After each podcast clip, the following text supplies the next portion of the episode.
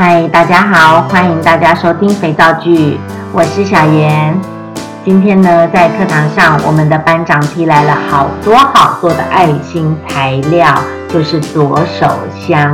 呃，课程中呢，有好多同学呢，总是喜欢问我，老师，我们家种了好多的左手香，我应该怎么样把它放到肥皂里呢？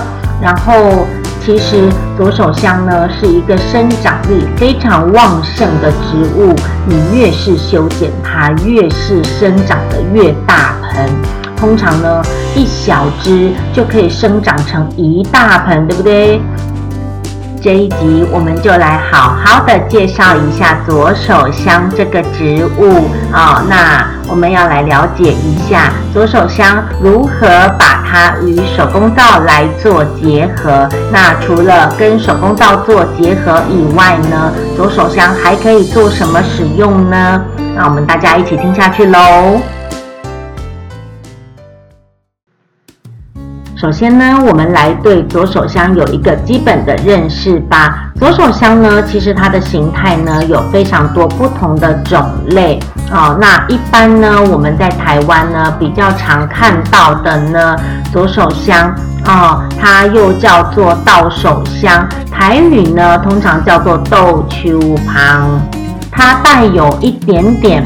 微凉的薄荷的味道，然后它的气味还蛮浓郁的，然后叶片有一点点的厚，上面的有一些呢，就是我们肉眼能够看到的，它上面会有一层薄薄的银色的小绒毛。那其实有很多人对于这层薄薄银色的小绒毛是有一点过敏的哦。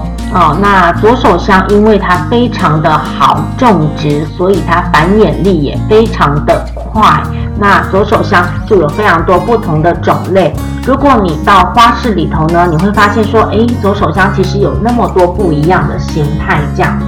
那其中有一种左手香，它的边缘呢会卷着一圈白白的颜色，就是这个左手香的叶片。边缘滚了一圈白边，这个呢叫做斑叶左手香。那这个斑叶左手香，它的气味没有这么的浓郁，通常我们并不会拿它来做手工皂的使用啊。那这个一般比较属于观赏使用。那还有一个观赏使用的是什么呢？它叫做小叶左手香。这个小叶左手香呢，长得非常的可爱，它的叶片呢比较圆，比较小，好，然后叶片呢覆盖着一层薄薄的小绒毛，看起来呢带有一点点的荧光，可爱极了。好，那它的叶子稍微厚了一点点，所以它的叶片的水分带着比较多一些些。一般我们呃常见的那个左手香呢，它的边缘是没有颜色的，那它的叶片也没有这么厚，但是它折下来呢，稍微去搓揉它的时候呢，它的气味是比较浓郁的。左手香呢，味辛寒凉哦，那具有清热解表、化湿健胃。凉血解毒、消肿止痒的功效。你把《本草纲目》啦，或者是网络打开来，你会发现，哇哦，左手香超多疗效的。民俗疗法中，对于左手香的传说也非常非常的多。哦，那把左手香哈叶片采收下来，冲洗干净呢，导致之后加一点点的蜂蜜啦，可以治疗咳嗽、感冒、喉咙痛。因为本身左手香消炎的效果非常非常的好，可是不要忘记了。左手香它其实是一个非常非常寒凉的东西，也许你服用左手香汁，帮你把你的喉咙痛治疗好了，可是可能下一秒也会引发你肠胃方面的不适，好，就会让你频频的去跑厕所，因为它也是一个非常寒凉的药，好，那既然是药属性的这个植物呢，它一定有一体两面的，好吗？那至于同学们，呃，你们平常要怎么样去使用左手香，这个我们就不去介入啦。我只是在这边提醒大家，只要是药，一定有正面的疗效，然后一定也有背后的副作用。那在使用的时候呢，请谨慎，也请小心啊、那真的生病的时候呢，还是得要看医生哦。OK，接下来我们回归主题啦。我们现在要来讲一下左手香怎么样来入到肥皂里喽。一般而言呢，以小妍老师个人使用的话呢，那我们连枝梗折下来了之后呢，我还是会拿一把剪刀，把叶片啊、哦、一片一片的把它剪下来，然后呢，把这些叶片呢拿到水龙头底下，使用水流的力量呢，把叶片表面的灰尘呐、沙土呢稍微冲洗干净。那我会拿一个塑胶的或者是竹子的那个网子啊，让我的左手香能够表面稍微风干一下。接着，如果你有类似像榨胡萝卜汁、榨苹果汁这样的榨汁机。或者第二个，你有慢磨机哦，那这两个是比较好的建议。那我会建议同学们把左手香的叶片呢，使用榨汁机或者是慢磨机啊、哦，把叶片呢去把它榨出它的原汁，浓翠浓绿色的原汁，来把它做入皂的这个动作。这样子会让它的颜色能够稍微的保留一点点的翠绿色，但是我不是说它不会褪色，它毕竟是天然的一个呃色素去做入皂。叶绿素这个东西呀、啊，非常非常的脆弱，好吗？你不要期望说，哦，我现在榨出来的汁好浓哦，好绿哦，然后我入皂之后，我的肥皂就一定这么的绿。并没有，好不好？它碰到碱之后呢，叶绿素完全不敌氢氧化钠的威力，待会它就褪色了。OK，好，我们接下来讲。通常课程中呢，老师会教导大家使用二次加水法，就是我们会用一半的水量，好，采用冰块去溶解氢氧化钠。接下来，我们就把另外一半的水量，使用刚刚压榨出来的左手香叶片的原汁，拿来做水量的替代，把它做入皂的这个动作。要记得哦。叶绿素是一个很脆弱的东西，我们刚刚先前有提到过了。所以呢，我的建议是，当你把油称好了，碱也溶好了，所有的东西都准备就绪的时候呢，再请你去把左手香的叶片开始做榨汁的这个动作。那左手香叶片的原汁一榨好的时候，趁它还是浓绿色的时候呢，就尽快的做入皂、入油锅的这个动作去做搅拌它。那这样子做出来的肥皂的颜色才能够保持比较绿一些些的状态。那因为随着时间的过去呢，那我们榨完的左手香的原汁呢，叶绿素会经过破坏，然后因为接触空气而逐渐的氧化，所以叶绿素会渐渐的流失。这一杯左手香的原汁会从浓绿色逐渐的褪色，变成黄绿色。当这个黄绿色的原汁再拿来入皂的时候呢，当然你这一条左手香的肥皂颜色就不是这么美观了，对吧？还有很多同学呢，会觉得说，诶，我这一次采收了非常非常多的左手香，我是不是可以在这一次呢，把左手香全部一次用慢磨机或者是榨汁机，把它的原汁先压榨萃取起来，然后用夹链袋冰成冰块状。放在冷冻库去保存。那我下一次要做左手香肥皂的时候，我就随时有左手香的原汁可以使用呢。我个人是不建议这么做啦，因为这样蛮浪费力气，也蛮浪费时间的。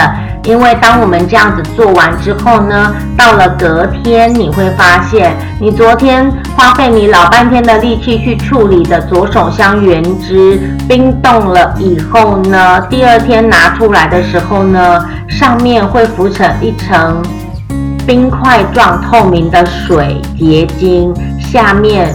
漂浮着一层绿绿的叶绿素沉淀物，这样子就等于说，这个左手香的原汁，绿色归绿色，白色归白色，它就已经是分离的状态了。那你再怎么搅拌，它也不会恢复成原本刚榨好的那样子的浓绿色的状态。所以在入灶的时候呢，它并也不会像刚榨好的原汁去入灶那样子的美丽漂亮了，好吗？所以这种白费力气的事情就不要做了。如果没有要打那么多的肥皂，就不要踩那么多的左手香了吧，就任由它去生长吧。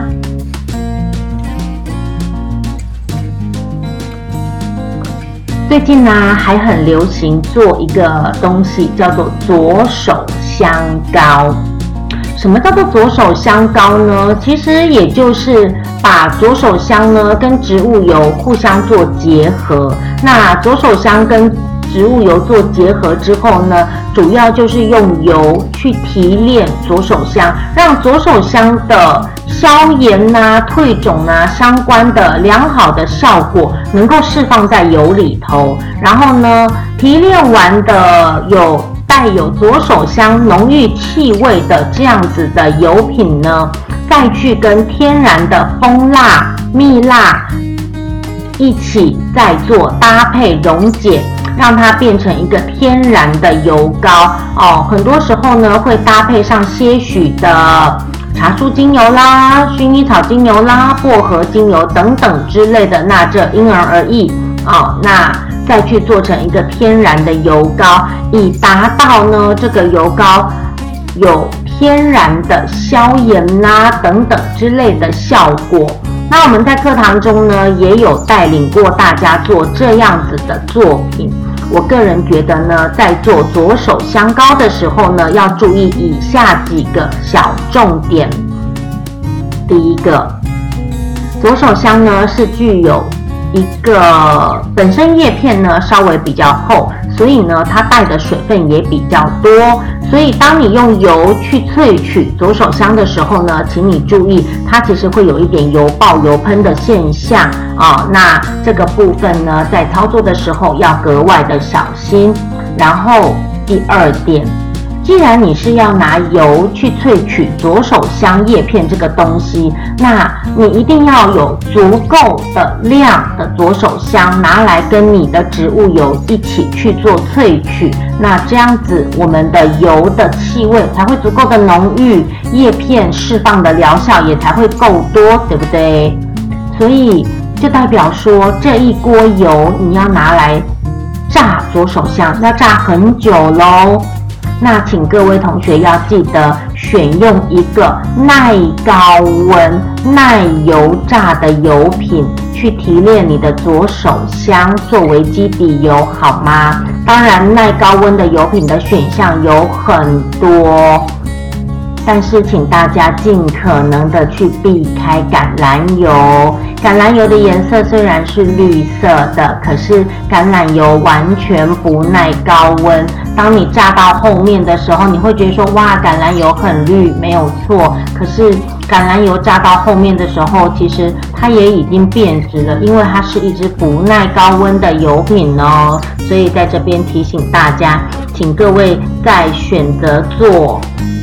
左手香的萃取的时候呢，去选择一个相对比较耐高温的油品来做你的油相选择，OK？那至于你要用怎么样的精油选项去增加你的左手香油膏的功效，那就看大家个人的选择喽。那我我在这边呢，我是比较建议说。左手香油膏呢？好，那你的左手香叶片要拿来做油量萃取的时候呢，建议各位左手香还是要稍微冲洗，然后表面要经过风干啊，然后那个表面的那个绒毛呢，不要太用力的去刷洗它。曾经有一个朋友，我也跟他分享了。时下很流行的左手香膏的制作过程。他很认真地拿起他的菜瓜布，因为他也许都对左手香的绒毛有一点点过敏的反应。他拿起他的菜瓜布，很认真、很用力地去刷洗了我们的左手香。洗完之后呢，他很哀怨地跟我讲：“怎么办？”我的左手香的叶片为什么全部都变深色，而且看起来都烂烂的这个状态，开始出水了？你觉得这样我还能用吗？亲爱的，你都把它刷烂了，它当然就已经不能再用了，好吗？左手香是一个多肉植物的种类，它需要你温柔的对待它，你只需要拿水稍微的冲洗它，就能把上面的灰尘冲洗干净喽。OK。希望我今天的分享对大家有一点点稍微的帮助啦。